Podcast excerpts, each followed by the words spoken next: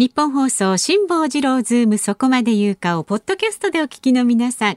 日本放送の増山さやかです。いつもポッドキャストでお聞きいただきありがとうございます。えー、皆さんご存知の通り辛坊さんは太平洋横断のため現在お休み中です。でも助っ人が豪華なんですよ。立川志らくさんに小倉智昭さんなど。そして日本放送が誇ります三代年齢がわからないアナウンサーの2人吉田アナウンサーと飯田アナウンサー。まあ濃いですよね、まあ、ちょっと心配もあるかと思います。混ぜるな危険なんていう感じしますけれどもね。三代ってねあと一人誰なんでしょうかね。とかいろいろ考えてしまいますが。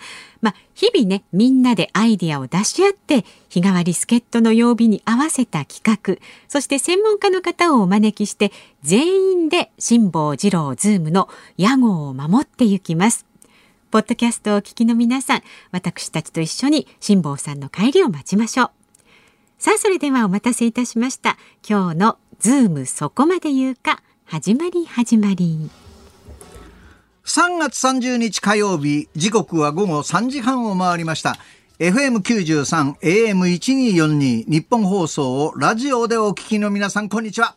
小倉智明です。パソコン、スマートフォンを使ってラジコでお聞きの皆さん、そしてポッドキャストでお聞きの皆さん、こんにちは。ニッポン放送の増山さやかです。辛坊治郎ズームそこまで言うか。この番組は太平洋横断にチャレンジする辛坊さんの帰りを待ちながら、期間未定で日替わり助っ人パーソナリティが今一番気になる話題を忖度なく語るニュース解説番組です。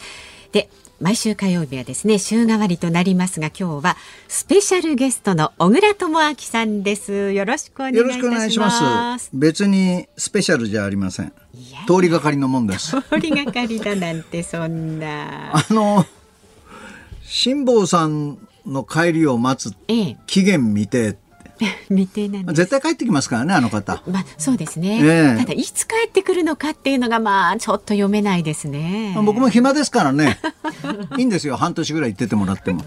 そうですか。えー、まあでも村さんはね、もう何よりこの22年間ね特ダネ勤めてもう終了ということで最後の日を迎えてこの週末をお過ごしになったということでねメールなんかもたくさんいただいていてちょっとご紹介していいですか、はいはい、調布市にお住まいの60歳のズームさんという女性の方ね。小倉さん特ダネ22年間お疲れ様でした。またこのラジオでお声が聞けて嬉しいです。本音でズバズバ話しちゃってください。ところで習慣で朝早く目が覚めたりしますか？覚めましたね。昨日は4時に覚めましたね今日は寝てやろうと思って昨日2時まで起きてたんで 6時に目が覚めましたけど昨日は目覚まし8を最初から見て、はい、何か気が付いたら、はい、メールしてやろうかと思って。すごいですね。がっちりご覧になったんですね。うん、面白くて、谷原君も結構一生懸命やってました。はい、ただセットがね、冬のオリンピックみたいなセットでね。あ、そうでした白くてね。青とか赤のなんか雪の結晶みたいな。え、でも明るい感じじゃなかったもう明るすぎちゃって目が痛かったですけどね。私の時は全体的にあれでも暗かったんですよ。落ち着いてトーンでしたね、今と比べてね。あ谷原章介だとやっぱり違うのかなと。ま、で僕はねエンタメとかスポーツとか得意じゃないですか。うんうんうん、特ダネもずっとエンタメとかやってくれなかったんでプロデューサーにエンタメやろうエンタメやろうって言ってたにもかかわらず、昨日見たらいきなりエンタメのコーナーがあるんですしかも毎日やってる。ですね。今日なんかダンスリーグ何分やってたかな。長時間咲いてましたね。咲いてましたね。あれをね仕切ってる勘太郎って友達なんですよ。はいでそれもね特ダネ時代にやってくれって言われてたの。ええ、で言ったんですけどね、扱ってもくれなかったちょっとこれはあのスタッフの方聞いてらっしゃいますかね。聞いてるでしょ？みんな。聞いてるから言ってんですよ。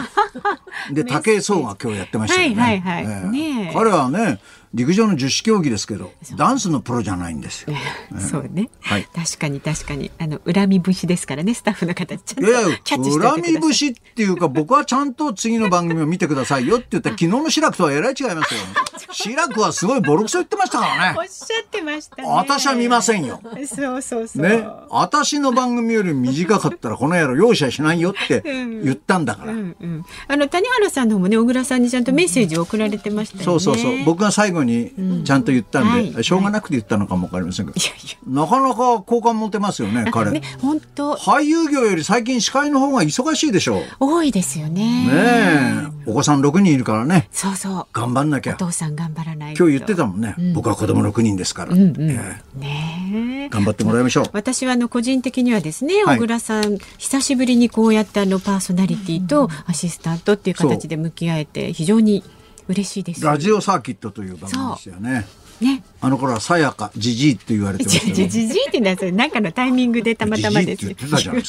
言ってないとは言えませんけれども。今や大物になった飯田浩二が出てましたよね。そうですそうです。シコーって言いながら。ダースベイダーーダーダーのってねニュースでね。そうなんですよ。それがさっき見たら、夕刊フジにも難しい原稿書いてるしそ。うですそうです。そして本もね。本も出してあの本はなかなか良かったですね。はいはい。送りつけてきました、彼は。全部でもあれは飯田君が取材して足でこう稼いだ面白かったですよ。語ってますのでね。将来ますます有望でね、えーいずれは日本放送に乗っ取ろうと思ってるに決まってるんですけど。私が心配してるのはねそこからのフリーになってどっか行っちゃうんじゃないかってことを心配してああ、ますけど。それもありかもわかんないですね。うん。その前にやっぱりアレルギーをきちっと治した方がいいね。ああ、うん彼ね。だいぶ良くなったけどね。けどね。一緒にやってた頃大変ですもんね。苦労してましたよね。うんかゆそうだった。そうそうそう。まあそんな話もありますがそもそも小倉さんはなんでこのズームそこまで言うかこれお引き受けくださったんですか？なんでかね？なんか前からでも小倉さん辛坊さんに対してはそう。なんかね一度こうお話ししてみたいみたいな。尊敬してました。僕は土曜の朝のウェイクアップぐらいしか見る機会がなかったですが、ルックルックの頃からね、ルックルックじゃねえや、ズームインの頃から、あの、ピンチヒッターでやったりしててね、ええ。あ、読売に面白いのがいるなと思って見てたんですよ。で関西では特に人気があるようだし、それがウェイクアップをやるようになってあさすがだなと思って、ただ会う機会が全くなくて、ねでこの前初めてとくダネが誰に一番インタビューをしたいですかって本当は満島ひかりって言ったんですけど、え 松島ひかりさん。えあの満島ひかりさんかあ満島ひかりさんって言ったの、そしたら2番目はってか辛坊治郎すごい。もう辛坊さんにインタビューしたいよって言ったんですよ、はいはい。で念願かなって、うん。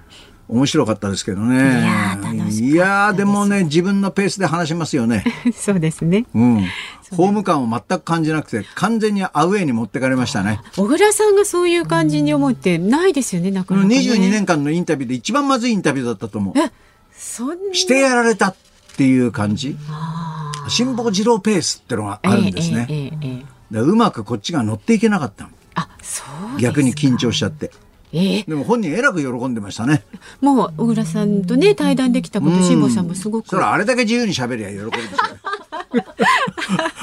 やりたい放題な感じで、そう。うん。ねえでも素敵な人ですよね、うん。そうですね、えー魅力的ですよ。無事に帰ってきてもらいたいと思いますが、うん、まあ今日もしかしたらねまだ出航前なので、おはい。あの辛坊さんも聞いてるか静もし止確認れません電話けども静止確認電話。生存確認電話。あ死はい生存確らないそうか。生存確認。ね生存大して変わらないし生存確認電ね話もねしますんでね。生存確認していなかったらそういうことだろだって。いやいやいやそれは事情があって出られない場合もありますので、彼はね絶対もう俺の船は沈没しないって言い切ってるから。ええええ。今回ねちゃんと。もう本当にでかい船なんだってね。大きいんですって太平洋横断すには、だから太平洋一人ぼっちの頃のヨットじゃないって。散々言ってるじゃないですか、大きい船だって、でもねタンカーだって沈むからね。ちょっとまたそういうこと言わないでくださいよ。大丈夫、ねうまい具合にそのぐらいねそのぐらい覚悟して乗ってればちゃんと無事に帰ってきますよ、用心してればね、うんはい。ということですよ。5時台にはその生存確認テレフォンでお送りいたします。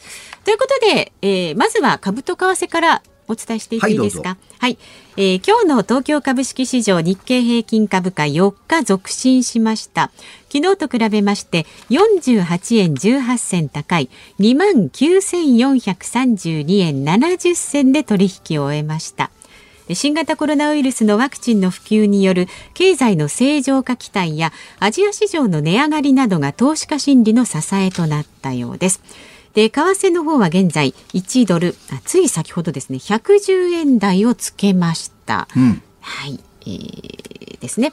で今日のメニューなんですけれどもこの後は週末じゃないですね昨日から今日までのニュースを振り返るズームフラッシュで4時台には IT ジャーナリストの三上洋さんお招きいたしまして三上さんにデジタル化政策の落とし穴について伺っていこうと思いますで5時台は緊急事態宣言が解除されて昨日で1週間経ちますが飲食店には今お客さん戻ってきているのかどうか実際にあのお店を経営されている、ね、方とお電話をつないでお話を伺っていきたいと思います。はい、さあ番組ではラジオの前のあなたからのご意見お待ちしております。メールは zoom zoom アットマーク一二四二ドットコム。番組を聞いての感想をツイッターでもつぶやいてください。ハッシュタグ漢字で辛坊治郎、カタカナでズーム、先週までと同じですね。ハッシュタグ辛坊治郎ズームでつぶやいてください。お待ちしています。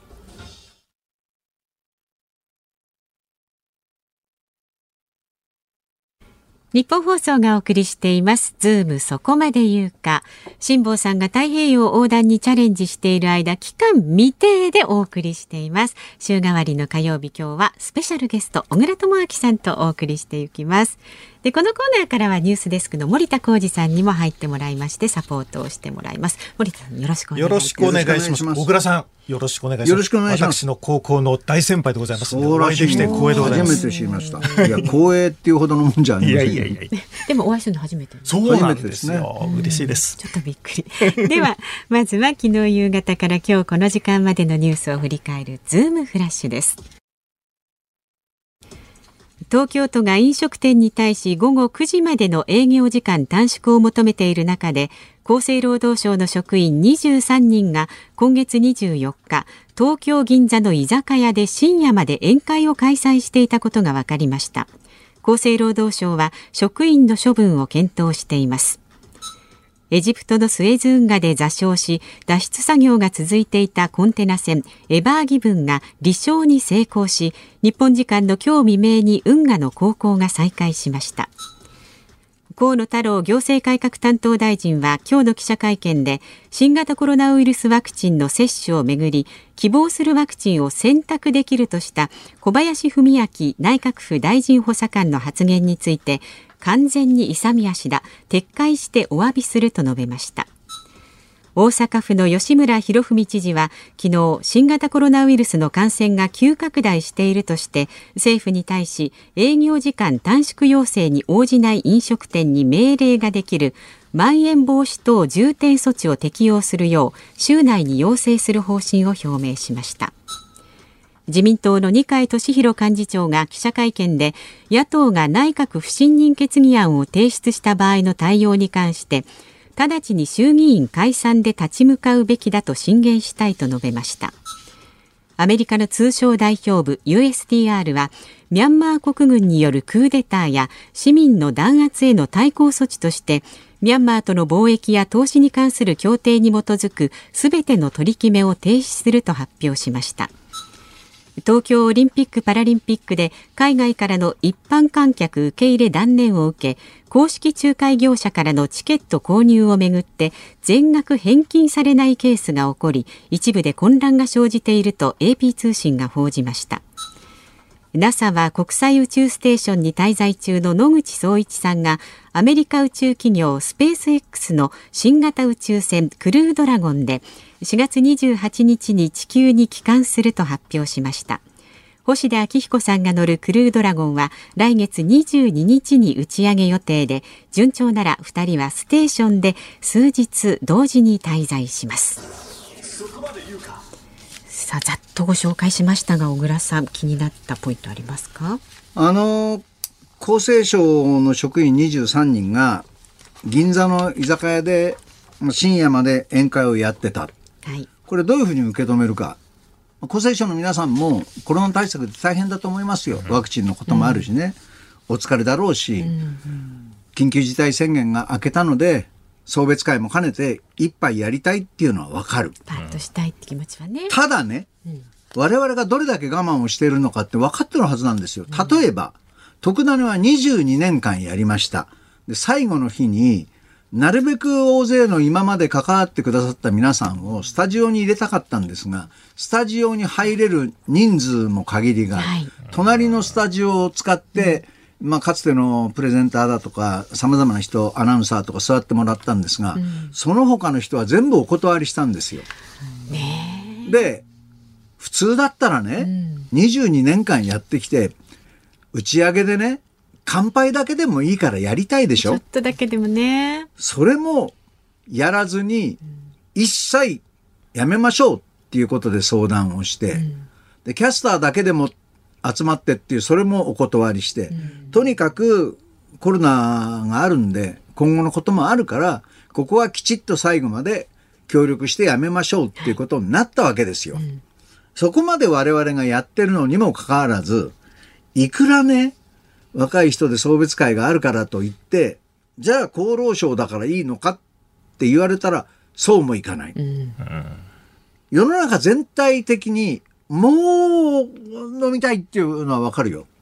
で、一般の人たちでも家族4人以内で飲むんだったら5人だったらどうなのか、うん、谷原君がうちは6人子供がいるんで、ね、8人だったらいけませんとかって言ってましたよね。そういう思いをしながらやってるわけでしょ、うん、でマスク会食とかやりながら、この銀座の厚生省の皆さんの集まりはあまりマスクもしてなかったと。うん、で、最後の人は12時過ぎまで飲んでた。そうそうこれは、処分されてもしょうがないでしょうね。午後11時までね、営業しているお店を探して、そして予約して、で、午前0時ぐらいまで飲んでいたということですから、しかもこの老人保険課、まあ、介護報酬などを担当するんですが、課に所属する三十数人のうち課長さんを含めての23人ですから、まあ、課長さんも行っちゃうと、それは送別会で、行かざるを得ないってことになっちゃったのかもしれませんけれどもね。まあ、老人保険課といっても直接お年寄りとね、接する職場ではないでしょう、厚労省なんだから。はいただそうは言えない一番敏感じゃなきゃダメな人たちなんだから、ね、これはアウトですよね。田村厚生労働大臣はもう23人という人数は常識では考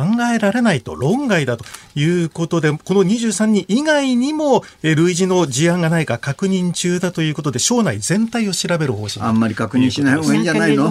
また泥出るよ？総務省接待問題じゃないけどさあれもこれもどれもそれもってみんな出てくるからやめときな本当やめといた方がいいと思うよ。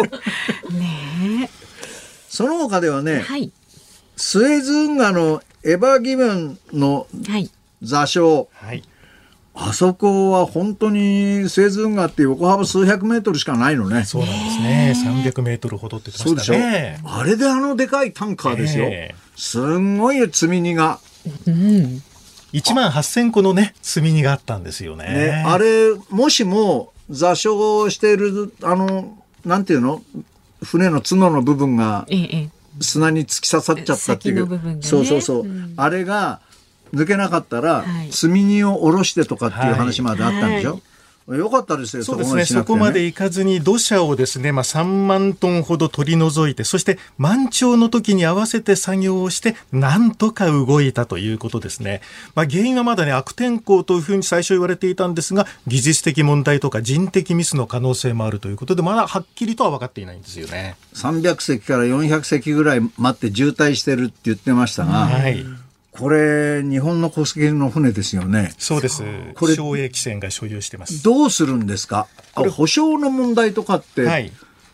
保証についてはですね、ええ、この省営汽船は具体的なことは何も聞いていないので、今のところコメントできないとしていて、国際法にのっとって対処する予定だというふうにしているんですけれども、えー、どうもスエズ運河庁によるとですね、このつ、えー、通行止めによる経済損失というのは、船主責任保険でカバーできるんではないかと。で、この程度である、これどうも1日あたりの損失額がおよそ16億円と言われているんですが、うん、今回のケースは十分に保険でカバーできる額だというふうに運河庁の方は見てるようですね。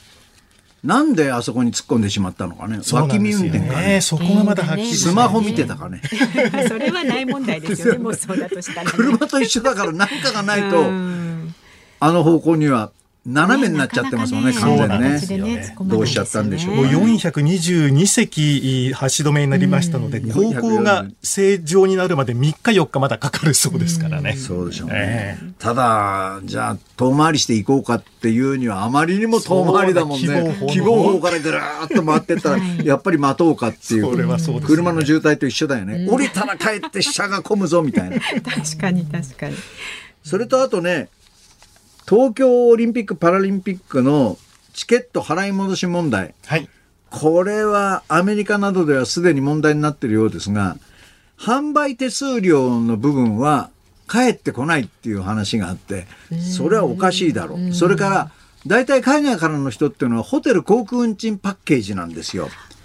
そうすると航空運賃パッケージの場合はキャンセル料を取られたりする可能性もあるんで、なんでコロナの都合でオリンピックがねこういうふうになったのに全額返さないんだって。これ当然問題になるでしょう。で日本でもこれからどうなるかですよね。うん。観客日本人だけで5000人なのか1万人なのかあるいは外国人観光客が入れない分そこまで埋めるのか、それともう一つはスポンサー筋が大量に買っているホスピタリティチケットってのがあって、これ例えば開会式だと百数十万で売ってるんですね。ええで、そのチケットは確実に手に入る。はいその代わりパーティーだとか記念品だとかがつくというホスピタリティチケットが日本は今結構売れてるんですよ。で、それが今のように飲食ができないとかっていうようになると広い会場でえーメダリストが出てきておしゃべりをしたりする中でみんなで酒を酌み交わして、えー食事をするんですホスピタリティっていうのは。はいそれの接待に使えないっていうことになると、ええそういうホスピタリティテントが張れないとかいうことになると、それの払い戻しってどうやって決めるんだ確かにこれもまたね。席料だけは取って、ええただその席料も通常の価格じゃないわけですよ。上乗せしてる。で、確実に取れるっていうことからね。例えばね、開会式と、えー閉会式と陸上競技の決勝すべてパッケージになってるのは500数十万ですよ。で、そういうのがあって、ゴルフ1日30万だったかな、バスケットの決勝30万とか40万とかそういう金額のチケットがあるんですね。で、そういうものは海外の大事なお客様のためにスポンサーが買っていたりとかする。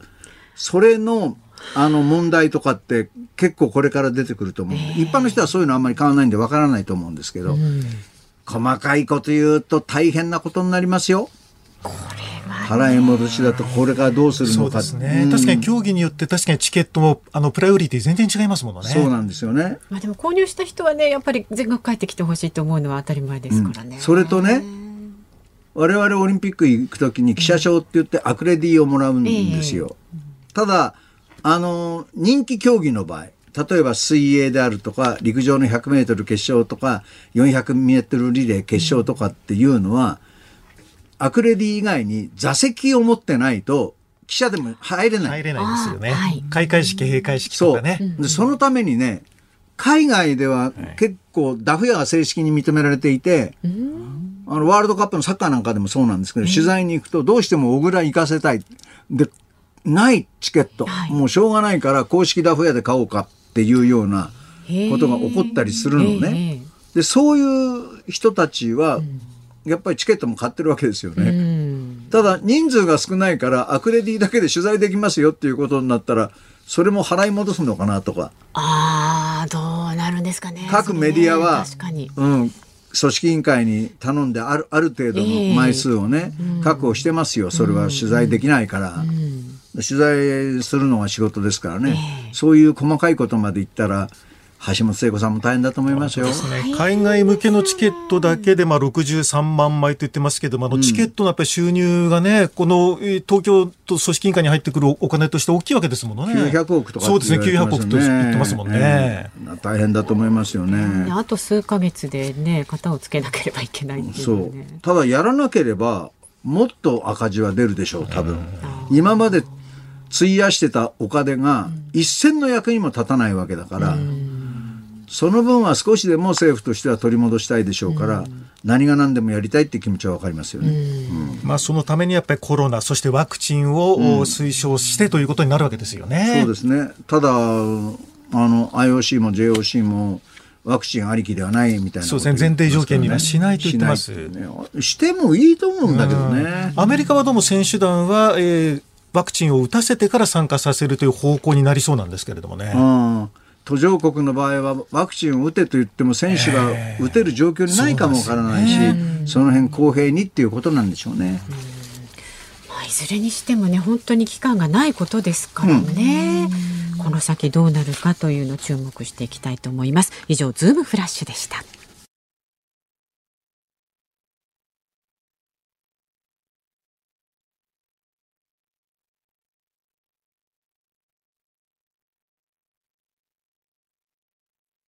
3月30日火曜日時刻は午後4時を回りました。東京有楽町日本放送第3スタジオから小倉智明とニッポン放送の増山さやかでお送りしています。ズームそこまで言うか。辛坊さんがね太平洋横断にチャレンジしている間期間未定で毎週火曜日は週替わり。今日はスペシャルゲストです。小倉智明さんとお送りしています。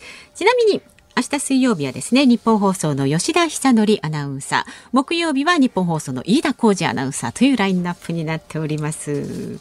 で、5時台には辛坊さんの衛星電話に生電話をかける企画、生存確認テレフォン5時の辛坊です。これを毎日お送りしていく予定です。今日もね、このスタジオからもう小倉さんにこうかけてお話をしてもらったうという流れになってます。まだ執行してないわけですから。まだ出てない。生存確認して出てくるの当たり前じゃないですか。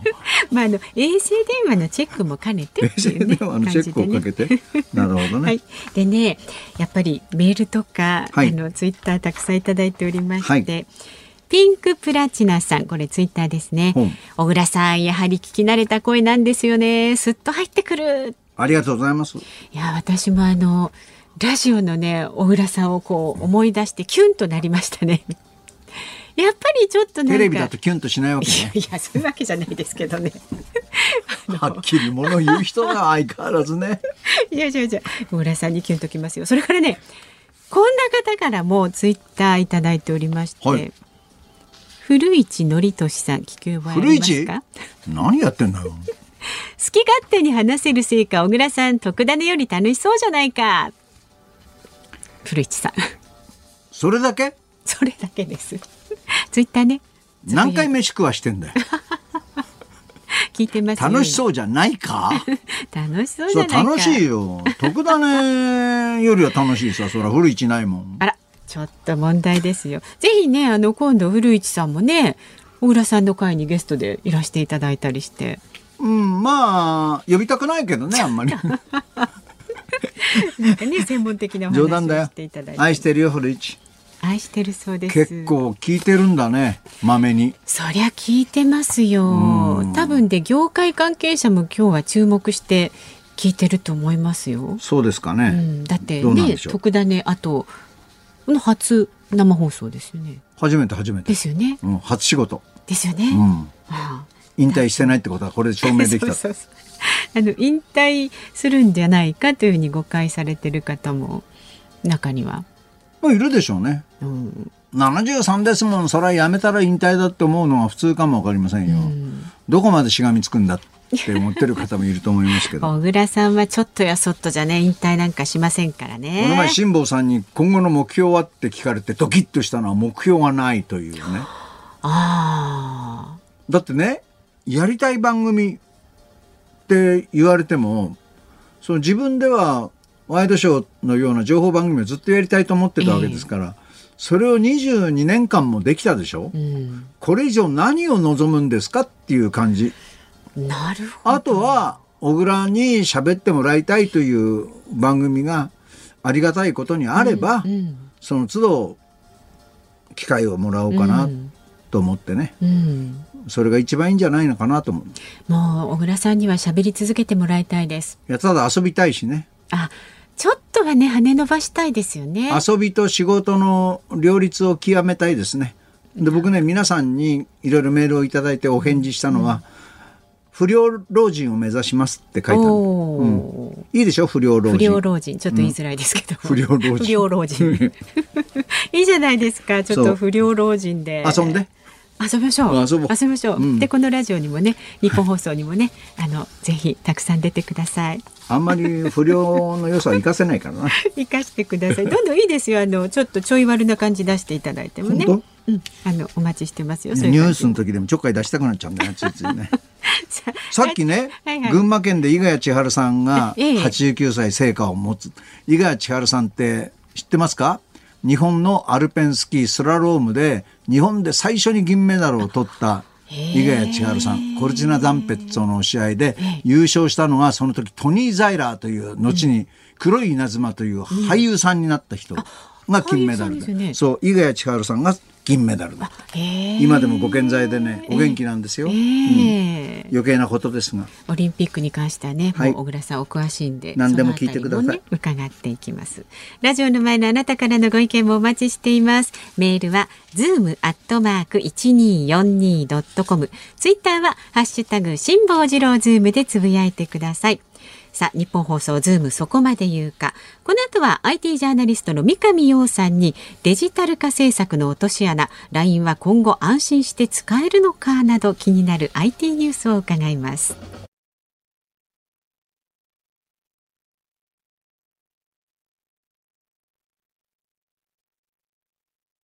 日本放送がお送りしています。ズームそこまで言うか。この時間解説するニュースはこちらです。デジタル化政策の落とし穴解決するべき課題は？新型コロナウイルスのワクチン接種予約システムを自治体向けに開発している無料通話アプリ LINE 利用者情報が中国の子会社で閲覧可能だった問題で加藤勝信官房長官は関係省庁によるタスクフォースを設置して行政機関などの判断の参考となるガイドラインを早期に策定する考えを示しました。またマイナンバーカードの健康保険証としての利用をめぐり厚生労働省はトラブルが相次いでいるとして今月末から予定していた全国での本格運用を先送りすると公表。デジタル化政策のこれからが問われそうです。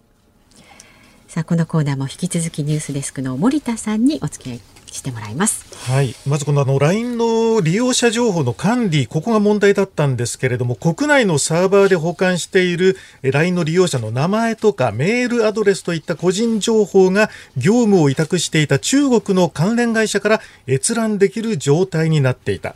また通信アプリに投稿された画像や動画は韓国のサーバーで保管されていまして、まあ、中にはオンラインの診療サービスで利用する健康保険証などのデータも含まれていたということで、総務省など関係省庁は専門チームを近く立ち上げて、これ利用するかどうかの判断の参考となるガイドラインを近く作るということになっています。で、LINE の、えー、井出沢社長が先日記者会見しまして、中国から日本国内のサーバーにある個人情報のアクセスを完全に遮断,、えー、遮断したと、そういう発表したんですよね、三上さんね。はい、ではこのニュースにつきまして専門家をお招きしています。IT ジャーナリストの三上洋さんです。よろしくお願いします。よろしくお願いいたします。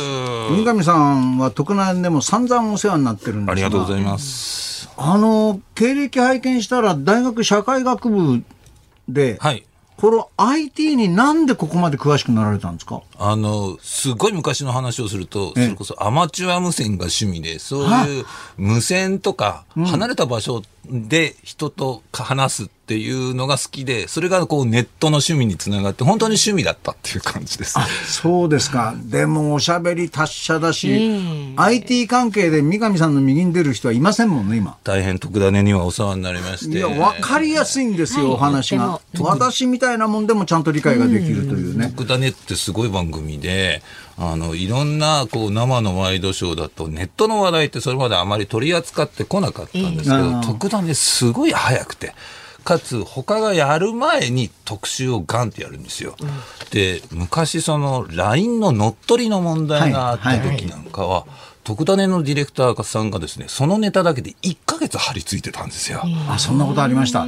で、だから、どれだけ力を入れてるんだっていうことで、私、あの、ちゃんと、その、スタジオで解説させていただくの、特ダネが初めてだったので、すごくいい体験をさせていただいております。ありがとうございます。ネットを取り上げるっていうのはね、特ダネは散々ネットで叩かれることが。だからみんなネットをね注目してたんだろうと。私なんかも炎上の小倉と言われましたね。あの LINE の会見に三上さんいらっしゃったそうですけども、はい。今回その一番の問題点ってどこにあると思うんですか、はい、まあ、LINE が日本のものだということを本人たちもアピールしてきたし、私たちも日本生まれの日本のサービスだと思っていた。でも実際は中国で開発して情報も見ていたし、韓国にデータも置いていた。実際は LINE ってグローバル企業、多国籍企業だったっていう、そのズレだと思いますね。あの、LINE が個人のやり取りだけだったらよかったんでしょうが、それが国が使い始めたり、自治体が使い始めたりしたんで、今回そういうことがやはり一番問題になったんでしょうね。その通りだと思います。あの、ネットのビジネスなので、データはいろんなところにあるんです、もともと。私たち、G メールって Google を使ってれば全部アメリカにあるわけです。うん、海外にあること全然いいんですが、ただ、LINE はもう公共インフラですと。もう国も使ってる、自治体も使ってる、今後はワクチンの接種システムもやると。そういう国のデータを日本の法律の外に置いて日本の法律が及ばない韓国、中国、ここで扱っていいんですかっていうところが大問題だと思います。あの、業務の一部を海外に委託するってのはよくあるじゃないですか。はい。だサーバーだって日本もやろうと思えばできるんですが、ただその経済的に海外に発注した方が安く上がるってこともあるんですかね。そうですね。それもあると思います。あの、会見ではですね、そのクオリティも高く、技術者もあって、うん、値段もリーズナブルだったら、から韓国や中国だったと言ってます。うん、ただ、もともと LINE は韓国の会社なんです。はいはい、ネイバーという検索の会社の日本法人が偶然作ったものが LINE だったと。もともと彼らはですね、グローバル企業だと自分たちで言ってるんですよ。うん、中国でも、その、今回問題になっている法律、国家情報法、はい、これは、えー、国の情報あ中国政府が企業の情報を最悪こう提出させられるという。これが法律が起きる前から彼ら LINE はですね中国で開発している。だから中国であろうが韓国であろうが日本であろうが全然そのこと多分ねあまり気にしてなかったんだと思います。で32でしたっけ？アクセス数が、はい、でその内容っていうのは分かってるんですか？はい。えっ、ー、と、これがですね、すごい記者会見で不信感を持ったのが、うん、4人の技術者が32回アクセスしてる。その内容について突っ込んでみんな聞くんですけど、それについては述べ、えっ、ー、と、公表しないことにしていますっていう言い方なんですよ。公表しないってことは個人の LINE じゃないんでしょうね、多分。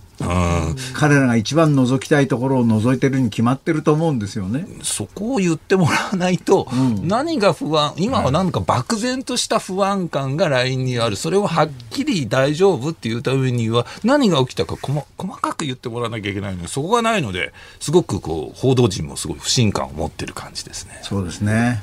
まあ、ただ、個々の LINE も週刊誌に出ちゃいますからね。あれは、その本人じゃないと出せないと思う。ひどいよね。浮気の証拠に出したりさ、お前出したに決まってるだろうみたいな。ねね私もやられましたよ、本当に。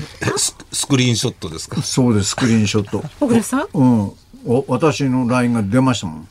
あれそうでしたっけ、うん、ありましたよ。あ別の問題でね、あ女性問題じゃないですか 女性問題か女性問題じゃないけど、まあ、だからこういう問題がこの LINE だけではなくて、えー、例えば日本国内のサーバーにある個人情報がもっとその中国に行ってる置いてあるという企業もある可能性はあるわけですよね。ね例えば、えー、審判会社とか、金融関係とか、はい、そういうところがどうなのか、この辺もこれから、えー、国は調べるようですけどね。そうですね。国としては、その、えー、データがどこに置いてあるかということをちゃんと調べて、今後その個人情報保護法という法律改正されます。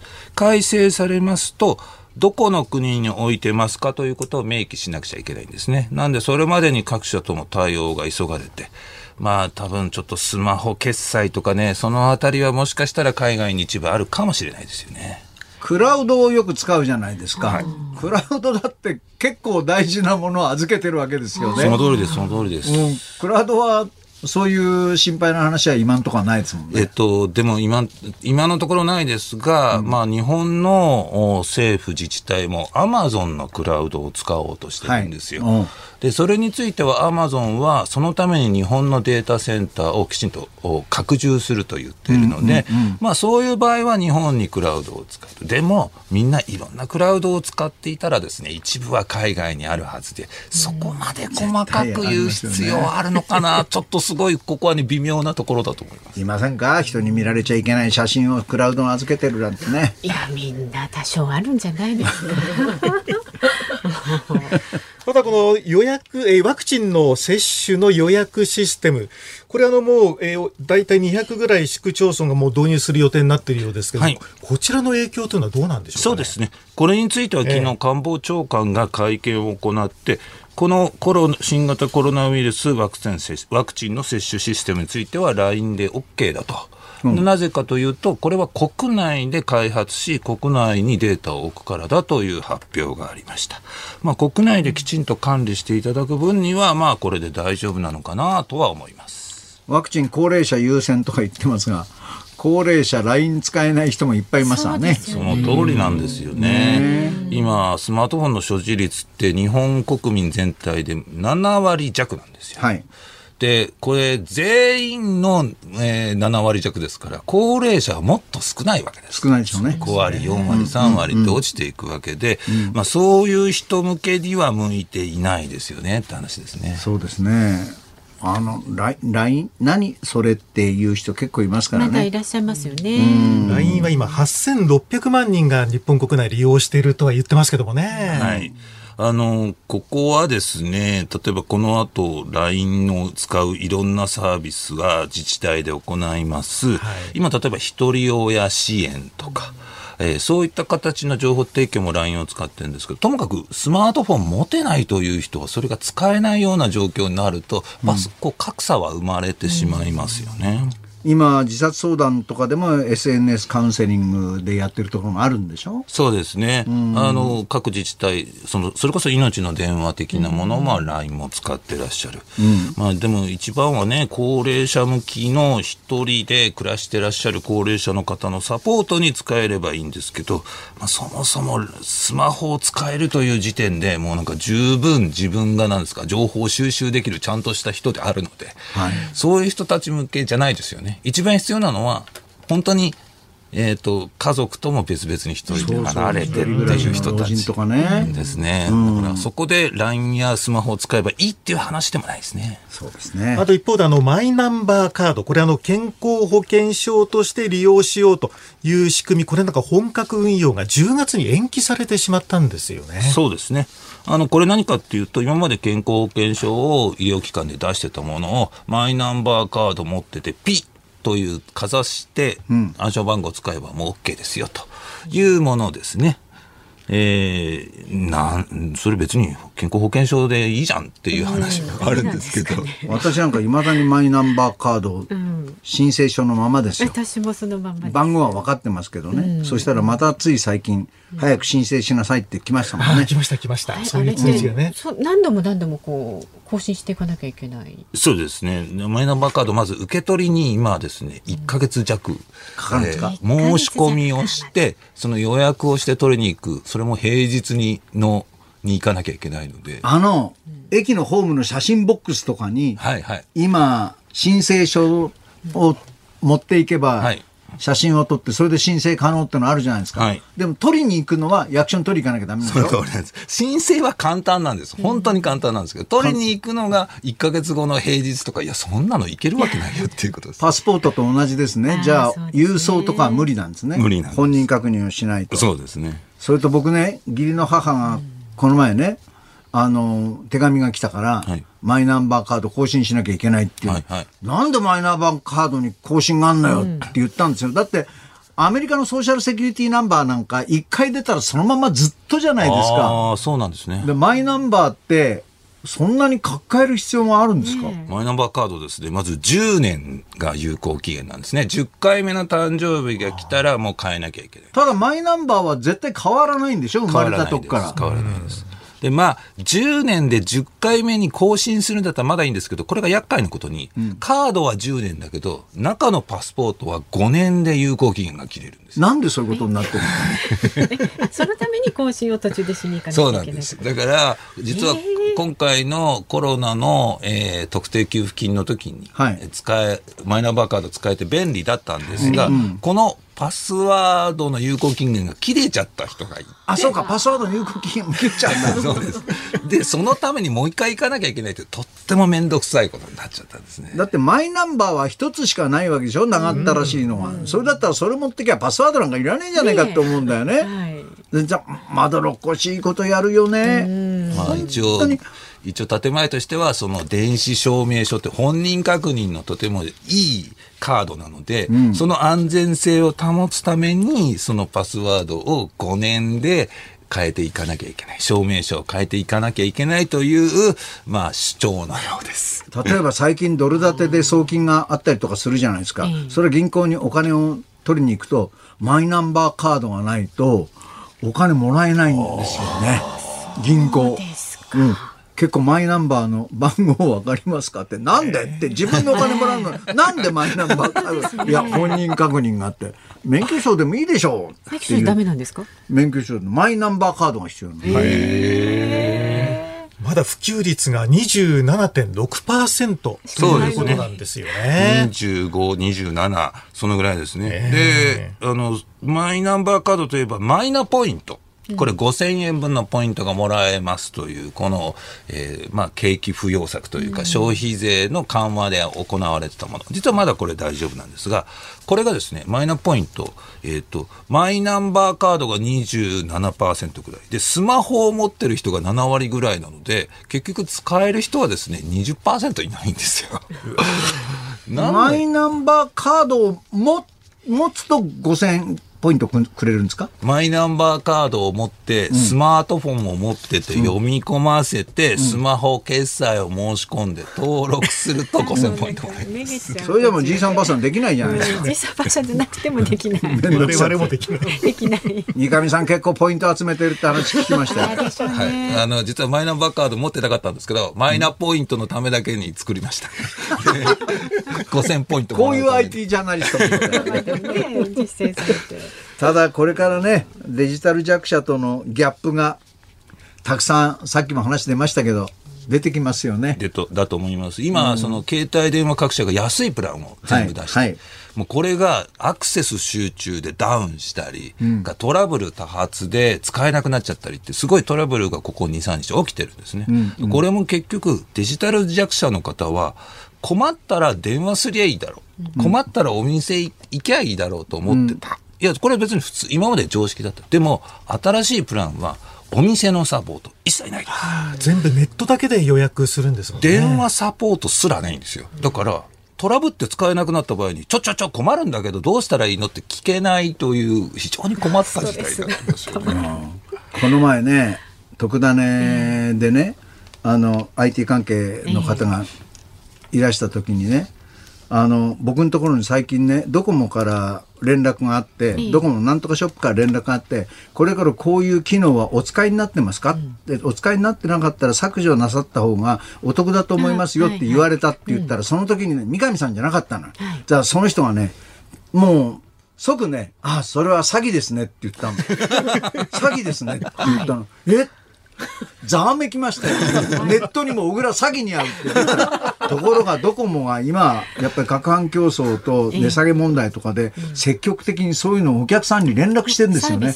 うん、あ、じゃあ本物だったんです本物だったんですよ。面白いね。そういう電話がありまして。本当にね三上さんが一番ねあの助けになり恐縮でございます。ありがとうございます。またぜひ教えてください。ありがとうございます。今日もありがとうございました。ありがとうございました。ジャーナリストの三上洋さんでした。ありがとうございました。森田さんもありがとうございました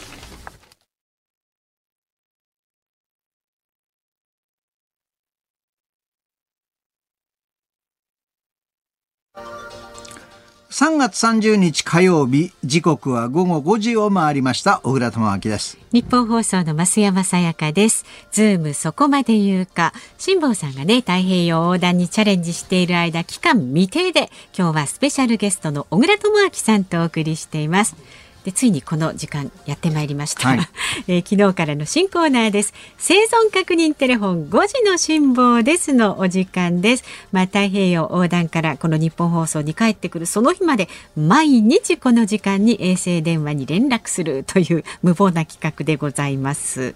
さああの日本放送がね、えー、料金を全額負担しているというこの衛星電話に結構高いの？衛星電話。結構普通の電話まあ日本放送が負担してんだからそんな高くはないだろう、ね、いやまあそうとも言えますけれどもちょっとさあつながるかな、うん、今おかけてもらってます。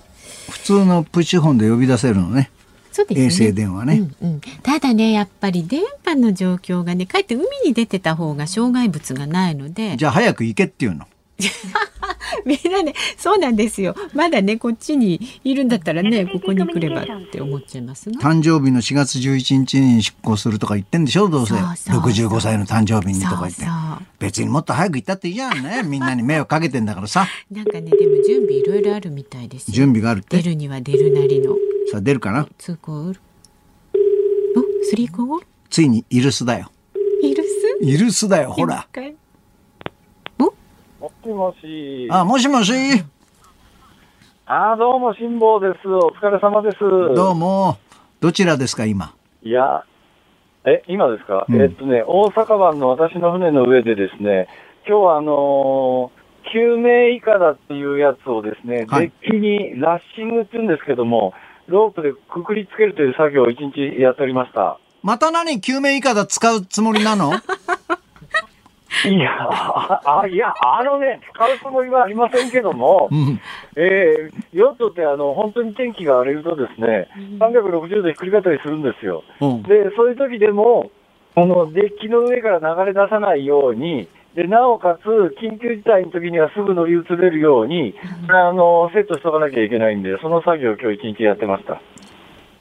でもさ、絶対に自分の船はひっくり返んないって言ってたじゃないですか。うんいや、それひっくり返んないです。いや、だけどね、わかんないですよ。だって、は、ほれ、あの、400メートルの巨大貨物船がスエズ運が詰まったりするわけですから、何が起きるかわかんないですよ、出ちゃったら。まあ、なるほどね。うん。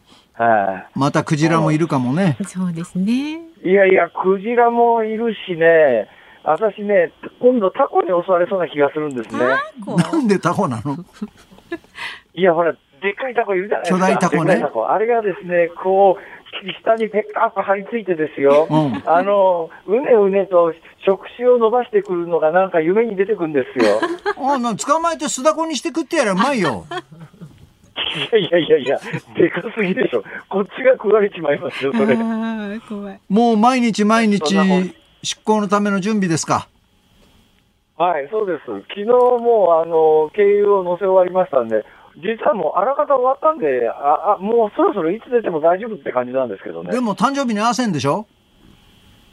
いや、それもね、天気次第ですね。天気に合わす感じですから、もう来週の天気でどうなるかわかんないです。行っちゃえばいいのに、早く。ありがとうございます。じゃあ、ちょっと行ってきます。うん、行ってらっしゃい。いやいやそんなすぐだって早く行けば早く戻ってくんでしょ？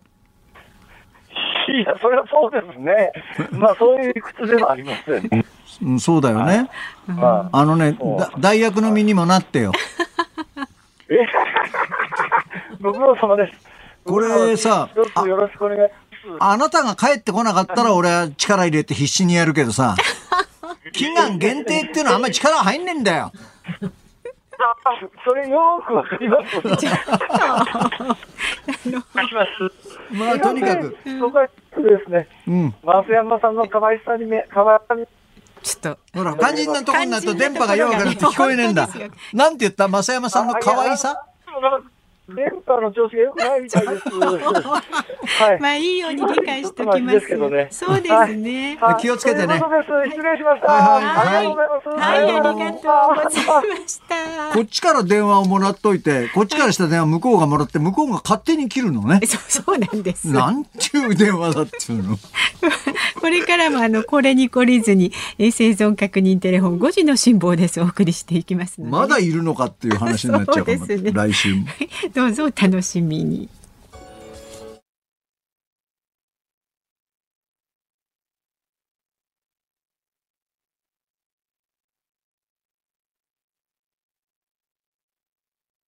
日本放送がお送りしているズームそこまで言うか。この時間解説するニュースはこちらです。緊急事態宣言解除から昨日で1週間、飲食店は今、新型コロナウイルス感染拡大に伴う緊急事態宣言が解除されて昨日で1週間。飲食店への営業時間短縮要請は1時間緩和されて午後9時までとなりましたが客足は戻っているんでしょうか。飲食店が政府に求めることとは。ということで小倉さん実際のところどうなのかというのを今日はですね渋谷ののんべ横丁でキビそれからさやというね2店舗を経営する後藤佳代さんにお電話つながってますんでお話昔はよくのんべい横丁でお世話になりましたけどね後藤さん？はい、こんにちは。こんにちは。はじめまして、小倉です。はい、はじめまして。どうでした？後藤さんのお店2店舗あるそうですが、緊急事態宣言中は営業してたんですか、はい、えっ、と、基本的には、あの、休業しておりました。はい。はい。で、あの、緩和されてから今は？えっと、22日から、一応、あの、緊急事態宣言明けということで、はい。はい。あの、明ける方向では動いているんですけれども、うん、あの、毎日まるまる開けられている状況ではありません。それはどうしてまた？えっと、それはですね、やはり、あの、2店舗、アルバイトの方とか、私とかを交えて、あの、営業させていただいているんですが、はい。はい。あの、やはり、あの、まだまだ心配で、あの出たくないという方がいれば、あの無理にあの出てもらうことは避けたいと思いますし、はい、あとはあのやはりちょっと昼間の夜の営業がメインですので、はい、アルバイトの方にはちょっとなかなかあのご迷惑をかけてしまって。ね、であのやはり昼の仕事に変わられた方とかもおりまして、ちょっと人手が足りなくなっちゃったっていうことがあります。4月21日までの時短営業要請が継続されてるんですが、はい、えー、これってどう思いますか？あそうですね、あのー、まあ、お店としてはあのー、9時までの営業ですと、ほとんど、あのー、お客様が来ていただけることができないんですけれども、でも今のその数字を、まあ、見てると、これは仕方ないのかなというふうに考えております。うん時短営業協力金っていうのは緊急事態宣言の時には1日6万円で、その後延長になってから4万円なんですが、はい、これ、なかなかでも協力金もらえないでしょ？えー、っと、いや、あのー、まあちょっと時間はかかるんですけれども、はい、あのー、まあ手続きを踏めば、あの、いただけるものですね。うん。なんとか踏ん張れそうですか？えっと、そうですね。あのまあ、去年、ちょうど1年ぐらい前は、あのどうなることかと思っていて、はい、これが1年続くのか2年続くのかっていう状況で、今、もう丸々1年過ぎましたよね。そうですね。はい、それで、この先、果たしていつ収束するかというのもわからないので、あの私としても、あのちょっとどうなるんだろうなっていうのを懸念しております。ちょっと長い間ね、営業してないと、せっかくの常連さんも来なくなったりするし、そうですね。悩ましいよね。悩ましいですね。あの、うん、特に私のいる、あの、この渋谷の店というのは、はい、長い間常連の方に支えられてきた場所ですので、あのお互いにね、ちょっと顔を見たいなっていう気持ちが強いですからね。そうですね。頑張って営業してください。はいはい、ありがとうございます。どうもありがとうございました。教えてください。ありがとうございました。渋谷のんべい横丁の日々さやの、えー、2店舗を経営する後藤佳代さんにお電話でお話を伺いました。以上ズームオンでした。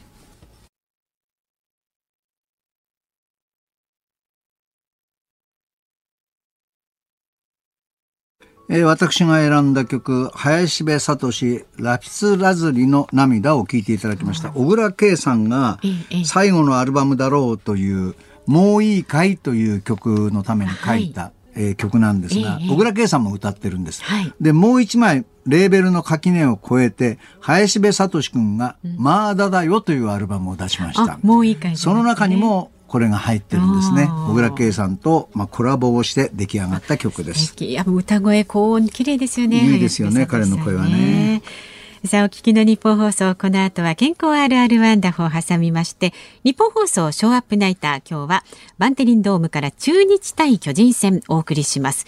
で明日の朝6時からはですね飯田浩二の OK 工事アップ。